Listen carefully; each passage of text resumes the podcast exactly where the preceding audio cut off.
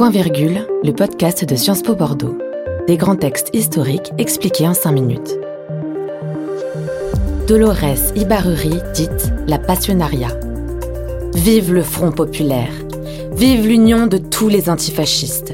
Vive la République du peuple. Les fascistes ne passeront pas. Ils ne passeront pas. No passaran. No passaran. Ils ne passeront pas. C'est le fameux cri de ralliement lancé par Dolores Ibaruri, plus connu sous le nom de la Passionaria, qui se saisit de cet étendard de mots en 1936 pour jeter à la face du monde sa résistance au fascisme. Incarnation du combat de la République espagnole mise à mal par le coup d'État militaire du général Franco, ce slogan devient bientôt le symbole universel de tous les antifascistes et celle qu'il a lancée, un mythe. Le contexte, une République fragilisée. Quand le discours est prononcé à la radio le 19 juillet 1936, cela fait cinq ans que la République a été proclamée en Espagne.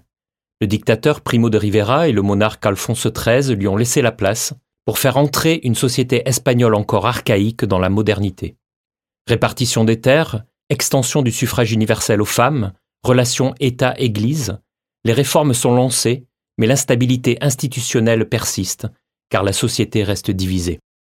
En février 1936, c'est la coalition du Front populaire, regroupant républicains, socialistes et communistes, qui accède au pouvoir. Fondé à l'automne précédent, le Frente Popular entend mener à bien des réformes sociales plus profondes encore, au point de provoquer une réaction conservatrice qui va prendre la forme d'un coup d'État militaire. Fomenté les 17 et 18 juillet 1936, il va précipiter l'Espagne dans une guerre civile entre nationalistes et républicains. À cette heure, celle que l'on désigne désormais comme la Passionaria n'est pas une inconnue. Dolores Ibaruri est née dans une famille pauvre, près de Bilbao. Huitième enfant d'une fratrie de onze, son père est mineur. Bien que douée à l'école et rêvant d'une émancipation par le savoir, Dolores doit renoncer et devenir femme de ménage. Mariée tôt à un mineur militant socialiste, Dolores va faire son apprentissage politique et s'engager, dans le contexte de l'écho retentissant de la révolution russe de 1917. C'est à cette époque qu'elle signe ses premiers articles du pseudonyme de La Passionaria. Ses convictions, désormais chevillées au corps, ne la quitteront plus. Membre fondatrice du Parti communiste espagnol en 1920, elle crée en 1933 l'AMA, Association des femmes contre le fascisme et la guerre, avant de s'engager pleinement pour la réussite de la République et du Front populaire, en étant élue députée en février 1936. Un appel à l'unité et à la résistance antifasciste. Révulsée par la nouvelle du coup d'État organisé au Maroc espagnol, Dolores prend la parole. Le discours est avant tout un vibrant appel à l'unité pour sauver la République face au coup de boutoir fasciste.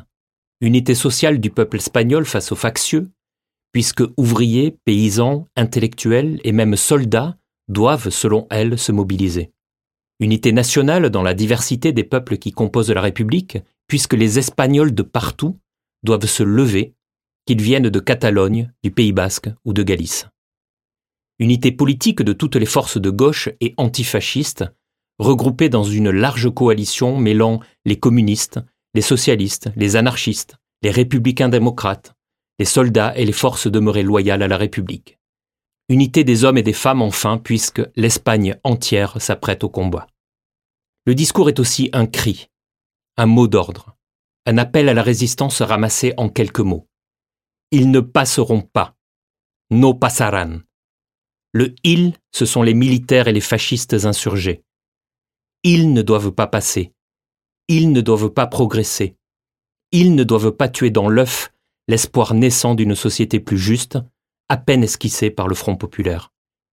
Quatre fois dans ce texte court, la Passionaria lance ce cri. Quatre fois, elle martèle ce programme de guerre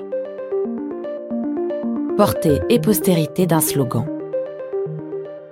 Pourtant, les fascistes passeront, au prix de centaines de milliers de morts, de 400 000 exilés et d'une guerre civile cruelle qui a servi de répétition générale pour la Seconde Guerre mondiale. Les forces fascistes du général Franco contrôleront l'Espagne tout entière trois ans plus tard. Malgré la mobilisation républicaine transcendée par le discours, malgré l'apport de milliers de combattants des brigades internationales, qui s'étaient eux aussi saisis de ce no passaran, la République et ses espoirs de société plus juste disparaissent. Désormais icône du combat antifasciste, Dolores Ibaruri s'exile en Union soviétique et poursuit, loin de son Espagne natale, le combat d'une vie. Revenue après la mort de Franco en 1975, elle se fait réélire députée au Cortés, plus de 40 ans après le Front populaire. Elle mourra en 1989, âgée de 93 ans, sans avoir jamais renoncé à son combat. Sa postérité, c'est ce cri, repris à l'envi par tous les antifascistes depuis, lorsque les nuages s'amoncellent et que le ventre, d'où a surgi la bête immonde, semble encore fertile. No pasaran. C'était Point Virgule, votre podcast de Sciences Po Bordeaux.